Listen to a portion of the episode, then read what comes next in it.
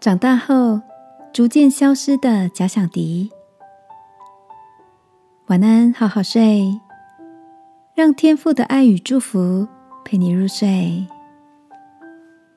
朋友，晚安。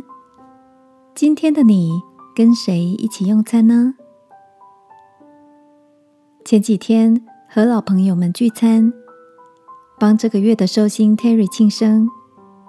当大伙唱了生日快乐歌，切完蛋糕后，有人开始好奇的问起 Terry：“ 当慢慢步入了不惑之年，你的心境有没有什么改变呢？”Terry 笑着说。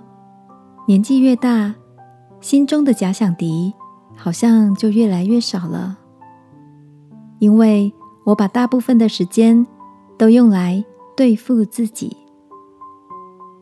听完 Terry 的有感而发，大家似乎也都微笑着，表达心里的深有同感。亲爱的，随着年纪增长，你是不是也慢慢觉得？把注意力放在对付谁或者追赶谁，是一件吃力又不讨好的事。在成长的路上，最值得对付的敌人，原来是软弱和消极时的自己啊！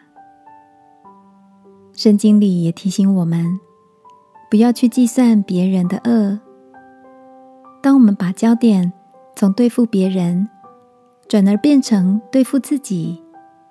或许这样的改变，你将发现有不一样的视野与收获。这个夜晚，让我们一起求天父赐下这样的勇气和智慧，好吗？亲爱的天父，求你帮助我，随着年纪增长，不把矛头转向别人，而能勇敢的对付自己内心的不安全感。更加的成熟，奉耶稣基督的名祷告，阿门。晚安，好好睡。祝福你每一天都成长一点点。耶稣爱你，我也爱你。